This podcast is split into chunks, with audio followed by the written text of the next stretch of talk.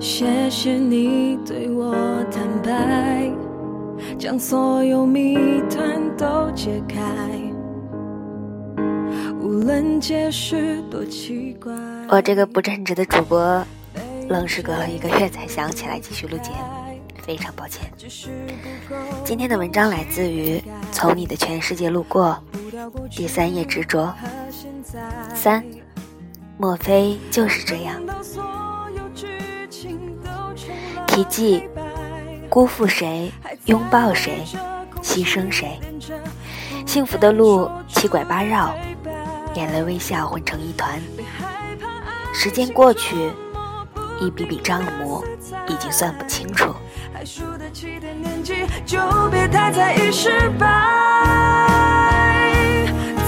后一次为你将冰封的心，只怪当初的骄傲，彼此都放不下。我有两个高中同学，男的叫罗格，女的叫莫菲。两人在高三谈恋爱，后来上了不同城市的大学。第一个学期还没结束，两人就不了了之。那时候，莫非在火车站等待罗格，可是只等到一条 BP 机信息：不去了，我们分手吧。去年墨菲到南京，我们喝了一会儿茶。之前打过电话给罗格，下午三点碰头。再次见到罗格，他正在公园抽烟，脚下全是烟头。罗格和太太闹离婚，太太约他到公园谈判。走的时候把他的车和钱包拿走，结果他身无分文，回不去。我们拦出租车送他回到家，怎么也打不开门。邻居说，他出门不久，他丈母娘就带着锁匠过来，把门锁给换了。原来，这只是一个调虎离山之计。当天晚上我们喝酒，罗格慢慢哭了，说是他的错，阴差阳错找了个小三。可太太也不是省油的灯，发现他在外面有女人后。窃听他手机，有次半夜醒来，太太拎把菜刀站在床边盯着他。我们听得无言以对，不寒而栗。大概十点左右，太太打电话来说离婚可以，家里两套房子，一大一小，一辆车，二十万存款，大房子留给罗格。其他车子、公寓和存款，他要拿走。罗格挂了电话，和我说了电话内容。莫非说，如果是他，就算把房子还给他，也要把房子里放一把火全烧干净，至少家具全砸掉。要还，只还一个毛坯房。醉醺醺的罗格拍案而起。说：“根据他对太太的了解，一定会这么干。”于是他强行拖着我们到那套小公寓，说明天要给太太，今天也把里面全砸个痛痛快快。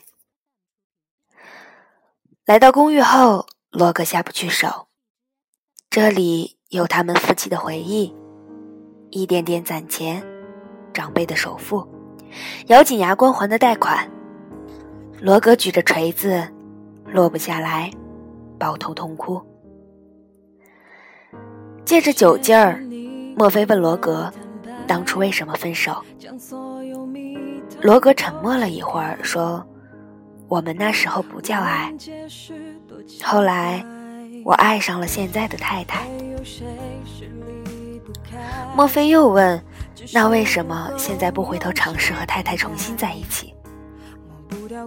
罗格轻声说：“那个女人已经怀孕四个月了。”他重重叹口气说：“为什么要到无法收拾的地步，才知道自己究竟爱的是谁？那时候已经来不及了。”第二天，墨菲离开南京，我陪罗格去和他太太交换了钥匙。我们心惊胆战地打开门，结果里面打扫整洁，窗明几净，看不见一丝杂乱。桌上一个铁皮盒，里头放着罗格从大二开始写给太太的情书，一共四十几封。罗格太太打来电话，泣不成声。我知道她怀孕了。如果你不能对爱情负责的话，那至少还是对一个生命负责的。我不恨你，你去吧。罗格默不作声，泪流满面。我脑海里回想起罗格喝醉后，在公寓放下锤子，蹲在地上的喃喃自语。那个女人已经怀孕四个月了，为什么要到无法收拾的地步，才知道自己究竟爱的是谁？那时候已经来不及了。刚接到墨菲的结婚喜帖，我才想起这件往事。据说罗格的前妻在婚后已经移民加拿大，而他自己刚买了新车，是辆七座的保姆车。打算载着老婆、小孩、父母去自驾游，辜负谁，拥抱谁，牺牲谁？幸福的路七拐八绕，眼泪、微笑混成一团。时间过去，一笔笔账目已经算不清楚。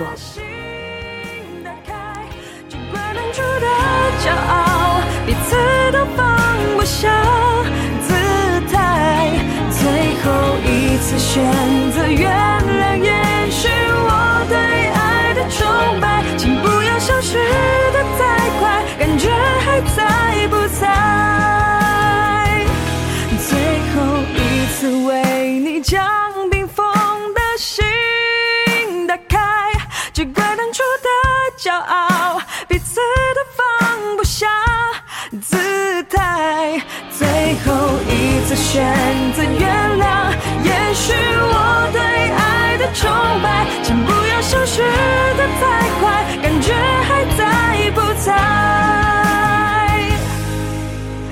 最后一次牵你的手永远都